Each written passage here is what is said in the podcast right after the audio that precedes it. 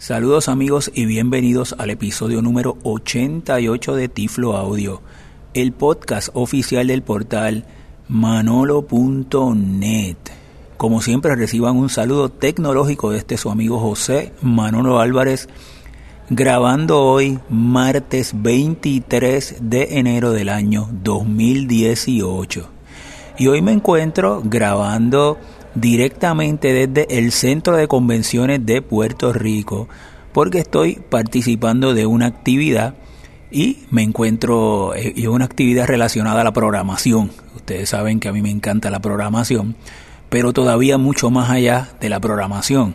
Va directo a lo que es las ciencias de las computadoras. Y traigo un invitado muy especial y yo me siento muy contento y para mí es un privilegio tener a el doctor Joseph Carroll. Saludos, Joseph. Saludos, Saludos a todo el mundo. Saludos, Manolo.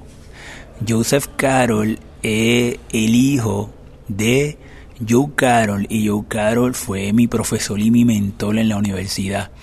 Fue el que me enseñó todo esto de las tecnologías adaptadas, los sintetizadores de bolas impresoras, Braille. ¿Te acuerdas allá en el centro de cómputo, Joseph? Joseph era bien chiquitito cuando yo estudiaba.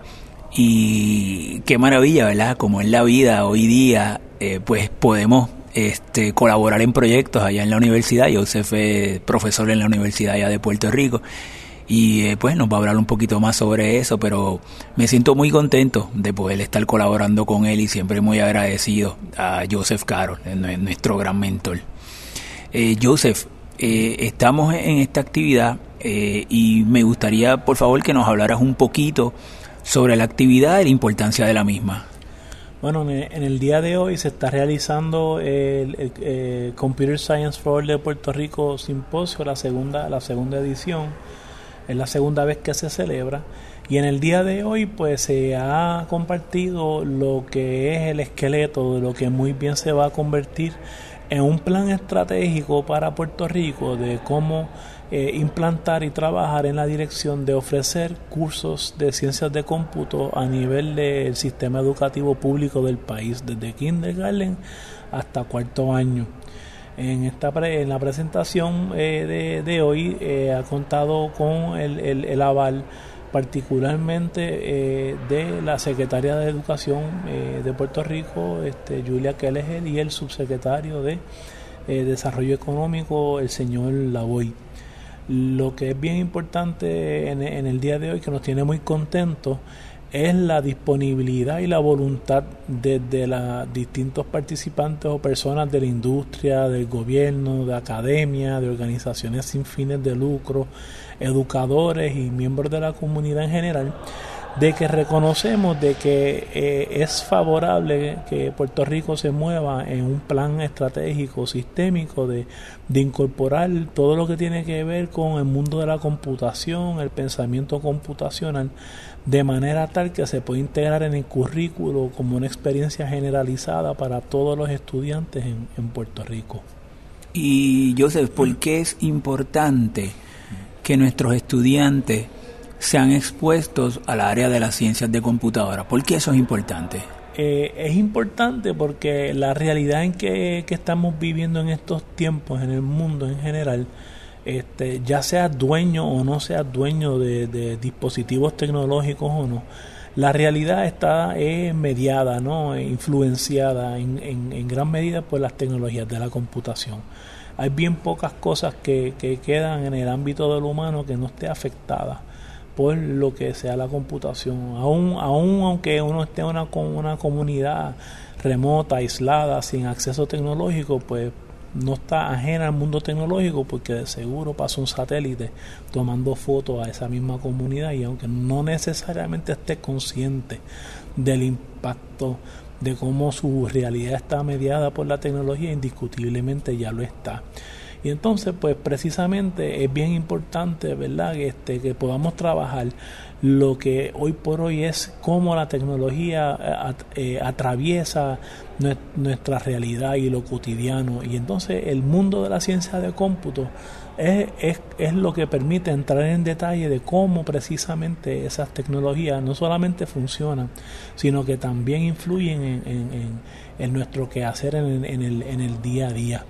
Este, y eso es de gran importancia porque eh, abrir el mundo de lo que es la, la ciencia de cómputo en su sentido más amplio es explorar la relación de cómo lo tecnológico afecta al humano y afecta a nuestras sociedades y la ciencia de cómputo es una manera, un buen punto de partida para ello. Eso es por un lado.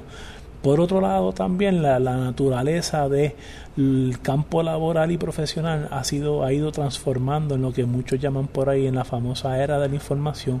Pero más allá que eso, ya existen eh, varias personas que trabajan para eh, el, foro el foro mundial económico que, están planteando de que actualmente la humanidad está pasando por su cuarta revolución industrial y ese esa cuarta revolución industrial no voy a entrar en el detalle ni la primera ni la primera ni la segunda ni la, tercera pero esta esta cuarta realmente ya está eh, eh, expandiendo el impacto de la ciencia de cómputos en términos del impacto de lo que es la inteligencia artificial y todo, todo lo que tiene que ver la, el rastro digital, el, eh, el, la generación robusta de datos y cómo esos datos generan eh, eh, genera conocimiento y cómo ese conocimiento es aplicado en la toma de decisiones en cosas muy básicas nuestras del día a día. Eso nos impacta a, todos a, muchos niveles. Entonces, esa naturaleza de la cuarta revolución industrial también significa que para poder entrar eh, o tener acceso al, al tipo de trabajo que permite una mayor movilidad social, pues esta, eh, el mundo de la computación, ¿verdad? Estamos hablando que es un tipo de alfabetización que al igual que es importante leer y escribir, pues entender cómo funciona la tecnología y más allá de ser consumidor de tecnología, es importante llevarlo al nivel idóneo que es que nosotros sepamos cómo crear la tecnología. Y entonces la educación en ciencia de cómputo pues permite eso. Sí, es, eh, yo, yo siempre digo que son las destrezas del siglo XXI, que nuestros eh, jóvenes y nuestros estudiantes deben ser expuestos para tener mejores oportunidades laborales, para eh, poder, este, como tú mencionas, en una sociedad tan orientada a la tecnología, pues tener una, unas herramientas que le permitan pues ir más de acuerdo a estos tiempos. Joseph, te pregunto. ¿Qué es el pensamiento computacional? Así de, ¿verdad? de la manera lo más sencillo posible, ver el pensamiento computacional es una manera de acercarse a, a, un problema o a los problemas que nosotros podemos estar confrontando y buscarle solución utilizando el potencial y el poder de la computación. O sea, un proceso de resolver problemas aprovechando y utilizando el poder de la computación en, a la hora de, de, articular y de implantar una posible solución al problema. Qué maravilla. Fíjate que en el área, pues entonces ahí entra el área ¿verdad? del tema de nuestro podcast eh, en detalle. Fíjate que en el área de la tecnología, por ejemplo, en el caso mío de, y del podcast de personas ciegas, como la tecnología, por ejemplo, ahorita mencionaba la inteligencia artificial, Hoy día, como por ejemplo tú con un celular, puedes tomar una foto de un objeto, esa fotografía va a una base de datos y te reconoce el objeto. Entonces fíjate cómo nosotros lo podemos poner en, en, bien de que puede llenar una necesidad. O sea, yo tengo una necesidad y la tecnología pudiera llenarme, ¿verdad? Es, esa, esa necesidad en particular. Y yo creo que en ese caso es muy importante la aplicación de lo que es el computer science en total y también el promover una participación activa de los estudiantes de educación especial. Hoy en, en la mañana una de las conferenciantes estaba trayendo un dato que a mí me pareció muy relevante, es la conferenciante que vino de California, sí. y ella estaba mencionando cómo en la implementación allá en California ellos pudieron descubrir que realmente la, la el computer science a las personas pobres no estaba llegando al mismo nivel que los estudiantes que tenían mayores ingresos y que eran de escuelas más pudientes, ¿verdad? Correcto. Entonces, fíjate, si lo llevamos a la, al área de los estudiantes de educación especial, todavía, eso se, o sea, el, el, la, nosotros tenemos que procurar en, la, en esta implementación, en esta iniciativa, de que el computer science llegue a todos. Y cuando es todos, son todos. Exactamente. De hecho, eso, ¿verdad? no, no se puede hacer suficiente hincapié en eso, ¿no? Cuando si es, ¿verdad? Es ciencia cómputo for all, para todos. Realmente esa iniciativa viene de una orden ejecutiva del de presidente Obama de la pasada administración. Y el enfoque, lo que provocó esa, esa orden ejecutiva fue precisamente los datos que tuvo el presidente a la mano de ver que precisamente existía una disparidad en quién tiene acceso a, a, las ciencias de cómputo versus a quién no. Y lo problemático que representa tener segmentos considerables verdad de la población que no tengan acceso a ello. Entonces eh, me parece que también uno de los uno de los conferenciantes, este, el señor de, el doctor Del Reed, eh, usó una imagen muy poderosa para hablar sobre su experiencia en la implantación del currículo Exploring Computer Science.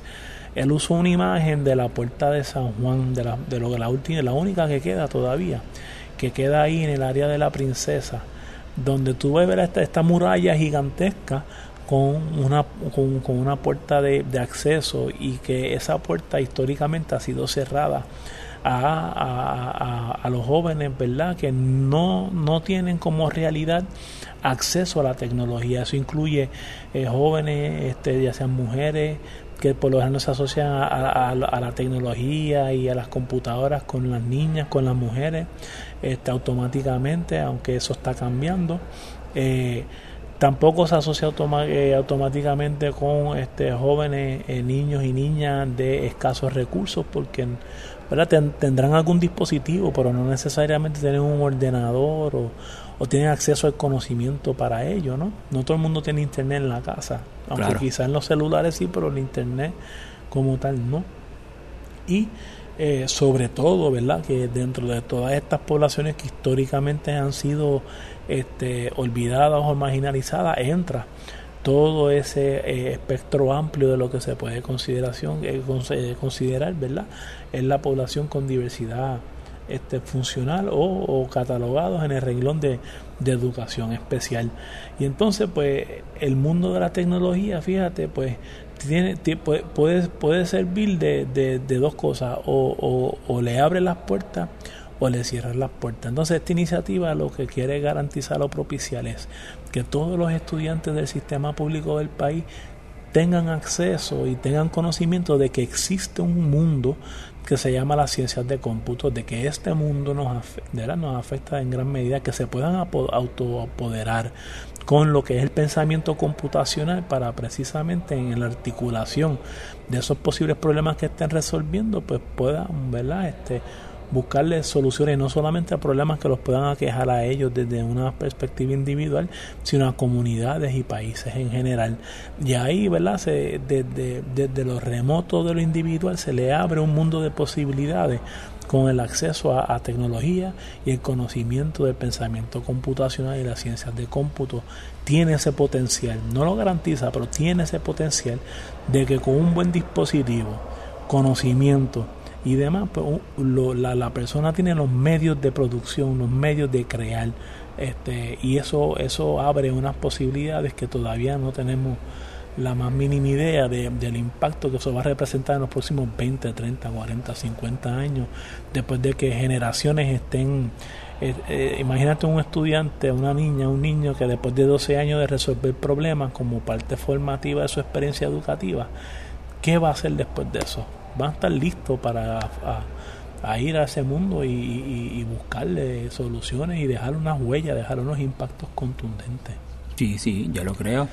Eh, yo eh, siempre pienso y por medio de mi fundación, la Fundación Manolonet, que promovemos la programación y eh, robótica y las destrezas del, pensamiento computacional a nuestros estudiantes de educación especial, yo siempre digo a, a mis estudiantes, a mis participantes, que uno primero tiene siempre pensar en grande Eh, segundo, hay que visualizar la tecnología, como tú mencionaste, como, como herramientas para nosotros superarnos, para buscar una igualdad y para crear, o sea, no, no meramente para consumir, ¿verdad? Correcto. Y, por ejemplo, ¿cuántos de nuestros estudiantes y nuestros jóvenes eh, juegan videojuegos?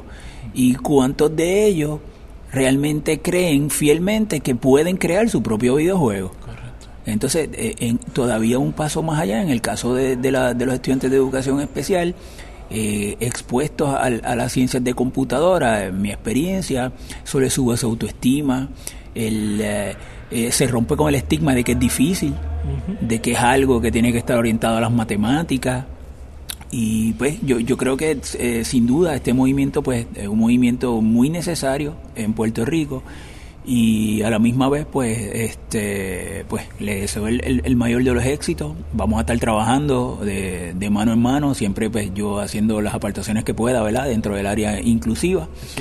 Y entonces para finalizar ya Joseph eh, que alguna eh, sitio web o alguna información de referencia pues, que quieras dar para personas que están interesadas en eh, apoyar el, lo, los planes y el desarrollo este, de la iniciativa. Sí, como no, este, ahora mismo, aunque, aunque hay que actualizarla, está un poco está un poco atrasada el, el, el, contenido, pero ahora con esta actividad se, se le va a dar un retoque cosmético. Este, se tiene la, una página que se llama este, csforallpr.org, cs4allpr.org donde ahora ¿verdad? vamos a aprovechar de que se, se, desarrolló este plan estratégico, la actividad y todo eso para darle, revitalizar un poco a la iniciativa de que esto está, está cogiendo forma, está, está cobrando fuerza y eh, ahí hay un, un, enlace, por ejemplo, de, de, que uno se puede registrar para poder este, contribuir a, esta iniciativa. Hay un formulario que lo pueden llenar con, con mucho gusto para que digan, mira, me, me, interesa ayudarlos y apoyarlos en esto y en lo otro, o queremos que ustedes nos vengan y nos visitan y hablen de, esto, de lo otro, necesitamos recursos para esto, para lo otro. Esa página como herramienta está ahí para ustedes, es CS y también creo que hay un grupo, hay un grupo, hay una página este en Facebook y también hay un, un una cuenta en, en, en Twitter. Twitter. Sí, en Twitter, de, yo, de yo, yo la sigo. Este, Puerto Rico. Este, está un poco dormida, pero parece que el gigante después del día de hoy se por va ahí viene. Por ahí viene y, y a dar pasos contundentes. Pues muy agradecido, Joseph, También. siempre por tu tiempo eh, y también por las colaboraciones que hacemos allá en la universidad. Joseph es profesor a nivel doctoral y en los diferentes cursos que hay de tecnología siempre tiene como una alta prioridad pues integrar la accesibilidad. Eso. Así que muy agradecido y un abrazo a tu papá. Eso es así, muchas gracias, mano. Gracias por la invitación, un placer siempre. Continuamos amigos desde el centro de convenciones con la grabación de este podcast y ahora tengo como invitada a la doctora Patricia Ordóñez, una invitada muy especial. Y Patricia, te agradezco eh, que te haya sacado un tiempito de lo ocupado que estás aquí en, en todo el, el, evento para hablar con nosotros. Claro, muchas gracias por, por, la, por hacer esto y por venir, es un honor. Y la, doctor, la doctora Patricia Ordóñez, pues profesora también allá en la universidad, así que muy contento también de que podamos colaborar en esta iniciativa. Sí, sí, sí, yo también. bueno, pues Patricia, eh, te pregunto, al igual que le pre pregunté a Joseph, ¿por qué es importante que nuestras escuelas, nuestros estudiantes se expongan a estas destrezas de las ciencias de computadora? Pues eh, yo pienso que es importante porque la ciencia de cómputa se está desenvolviendo en todos campos. Y, entonces, mejor dicho, el, el futuro eh, de ciencia de cómputos como carrera es interdisciplinario, pero también las otras disciplinas, muchas especialmente en las ciencias, eh, están desarrollando como instrumentos que producen mucha data. Y entonces eso, eso se llama en inglés Big Data. Y, entonces en, hay muchas... Eh, nosotros en, el, en, la Universidad de, de Puerto Rico, Río Piedras, antes teníamos el número, grabábamos el número más grande de estudiantes, estudiantes en STEM. Eh, con PhDs hispanos en todos los Estados Unidos. Cuando yo llegué fue así. Estamos ya detrás de University of Berkeley. Y yo creo que parte de eso es porque no nos estamos eh, desenvolviendo en eso del campo de, la ciencia computacional. Y, y, entonces es una, es una manera que yo veo a través de los cómputos y, y, el análisis de la data, que también le, están hablando el data science. Um, uno puede aprender un montón de información y, eso puede ayudar para lo que es eh, ciencias, pero también lo que es eh, justicia social. Mejor dicho, puede ayudar con educación. Se necesita gente que tiene las destrezas de analizar esa data. Y, ciencias de cómputos es el comienzo de llegar a, a ese nivel aquí en la isla.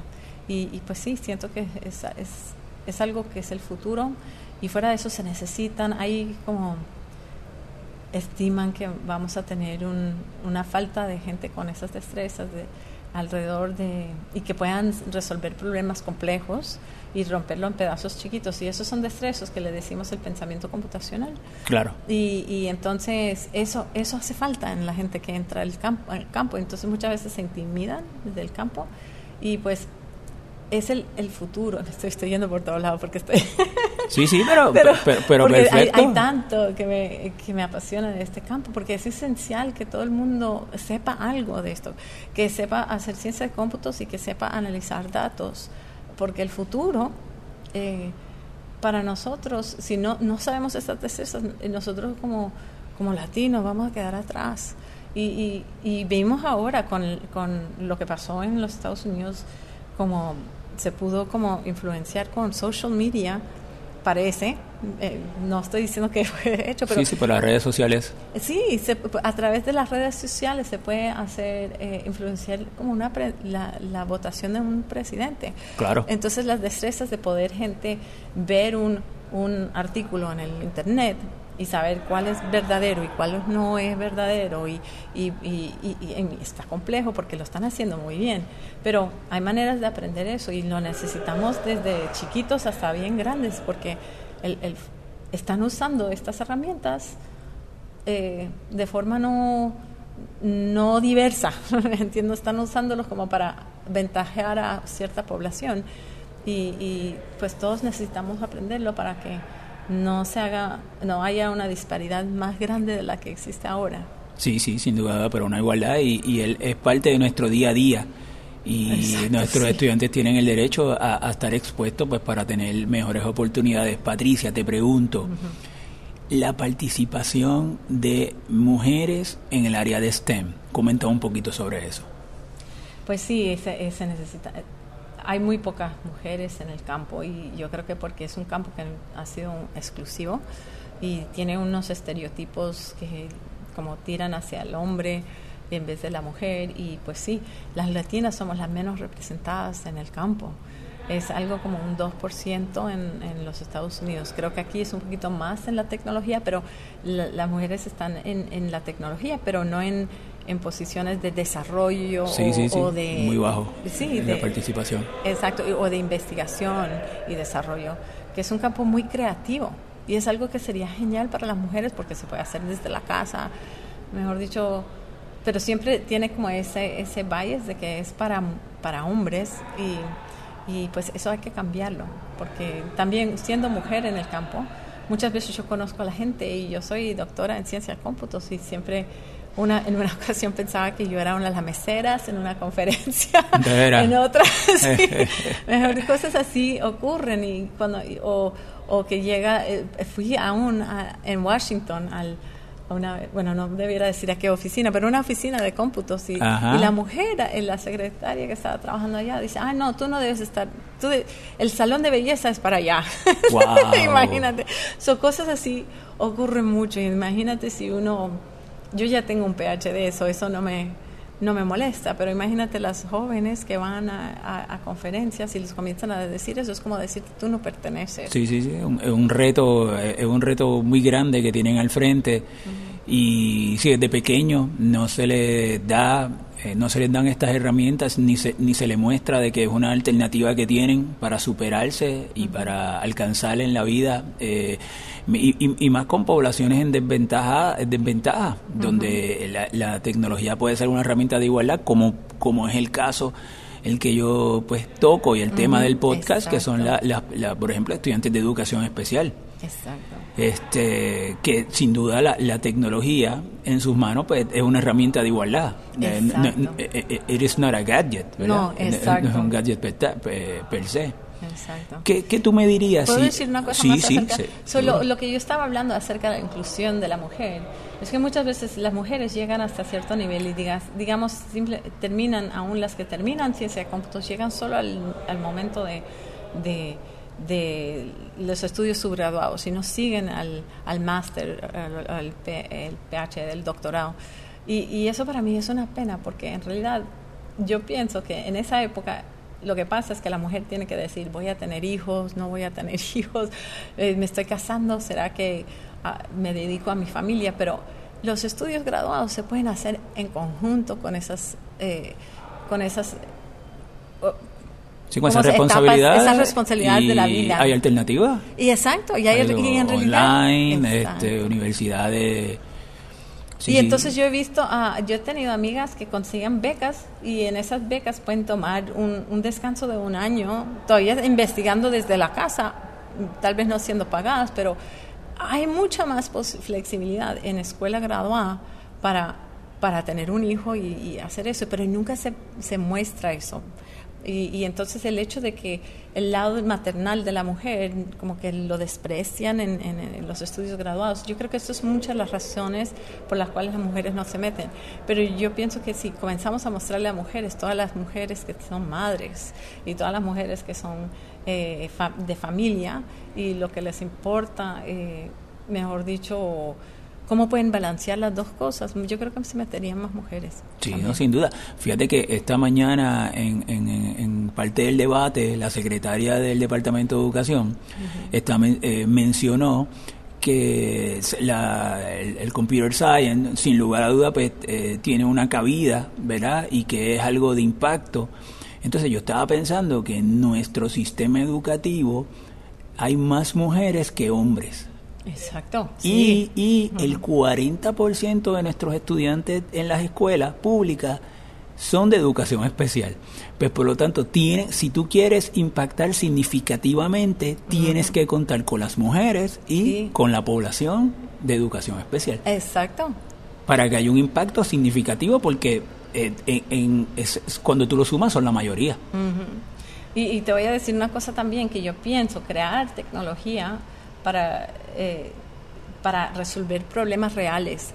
Eh, yo estoy trabajando con eh, la tecnología asistiva y, te cuento que para mí ver a mis estudiantes poder crear soluciones para sus, para sus compañeros o sus gente de necesidad, necesidad en, y para que puedan ayudarles a, vivir una, una vida eh, calidad de vida. Una para superar la calidad de vida de ellos es algo transformante. Una maravilla. Yo, yo, y yo que hago, también hago tecnología de salud, pero reclutarlos con tecnología de salud es como, bueno, eso es como complicado un poquito porque hay mucha, tienes que trabajar en conjunto, pero el poder hacer un tinkering para crear una aplicación para ayudar a una persona que, estamos, eh, estamos trabajando con una una estudiante anterior mía que es como um, mentee, yo no sé cómo le dicen en español para un mentee, que yo, yo soy la mentora de ella.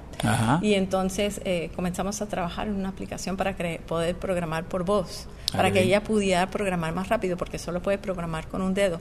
Y te fijas, la pasión que eso le nació a los estudiantes ah, para, para ciencias de cómputos fue increíble. Entonces podemos crear ese, ese tipo de, de educación para para tener ese impacto inmediato. Sí, sí, sí. Y, es, y es algo que transforma. Tú sabes, en mi experiencia, un estudiante de educación especial que se ve impactado favorablemente por la tecnología, su autoestima sube. Sí. Porque realmente ahí vemos el verdadero poder que tiene la tecnología, que es un poder de cambio. Es, exacto. Y, Esa, y esa persona entonces empieza a tener mejores, mayores aspiraciones en su vida y, y, empieza a, pensar y a soñar en grande. Y cuando tú vas atrás, tú dices, ¿cuál fue el, el verdadero este, el, verdadero motor que encendió todo esto? El, el uso, el haber pareado la tecnología a esa necesidad. Y ese es el verdadero poder que tiene en ese caso la tecnología y en esta área del área de la asistencia tecnológica. Eh, y por eso es el CS for All, eso es lo que estamos hablando. Claro. Computer Science for All, para decir que esto tiene que ser para todo el mundo, que no debiera ser simplemente para un grupo exclusivo, sino que podamos... All, es todo. All es todo. All es todo. Exacto. Y para finalizar entonces, Patricia, eh, la, la, iniciativa eh, y o alguna información que tú quieras dar de contacto de personas que quieran eh, unirse a esta iniciativa o, comunicarse contigo en particular, este, a cualquier información que quieras dar. Ah, pues sí, si quieren, la mejor manera sería a través de yo no sé qué pues, recomiendas. un, un webpage o puede ser, o, no sé, el, un email o una... Mi email es patricia.ordones.upr.edu y ahí se pueden comunicar conmigo si están interesados.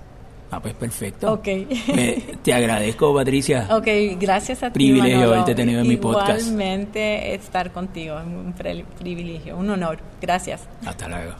Bueno amigos, yo me encuentro aquí en las afueras del Centro de Convenciones de Puerto Rico, ya finalizando la actividad del día de hoy. Así que espero que les haya gustado eh, nuestros invitados, su participación y que hayan aprendido sobre la importancia de promover la ciencia de computadora a nuestros estudiantes en nuestras escuelas.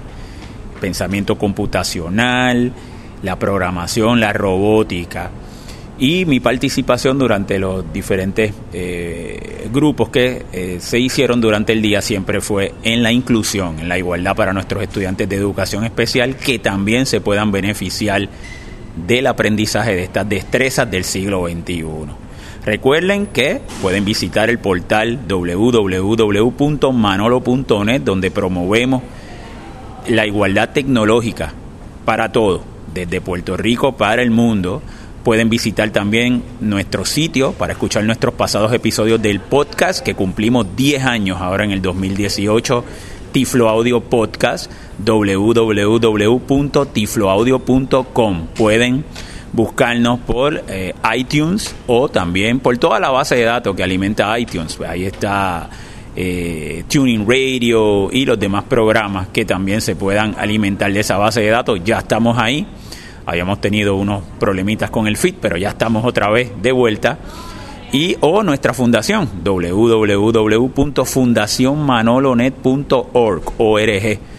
Nuestra fundación promueve el aprendizaje de destrezas de programación a nuestros estudiantes de educación especial. Yo como un programador ciego tengo ese compromiso de ese conocimiento, transferirlo también para que sean más personas más estudiantes de educación especial que se beneficien de la programación. Y muy pendiente para nuestra actividad de verano, nuestro campamento de verano de programación. El año pasado fue nuestro primero y ya muy pronto en la página de nuestra fundación y en las redes sociales encontrarán más información de nuestro segundo campamento de verano de programación inclusivo. Inclusive este año le vamos a añadir robótica y otras sorpresitas que tenemos muy pendientes para todos ustedes. Y nuestras redes sociales, eh, Twitter, me pueden seguir en la cuenta Tiflo Manolo, Tiflo Manolo, o la de la fundación F Manolonet, la letra F Manolonet, todo corridito. Bueno amigos, será entonces hasta una próxima ocasión.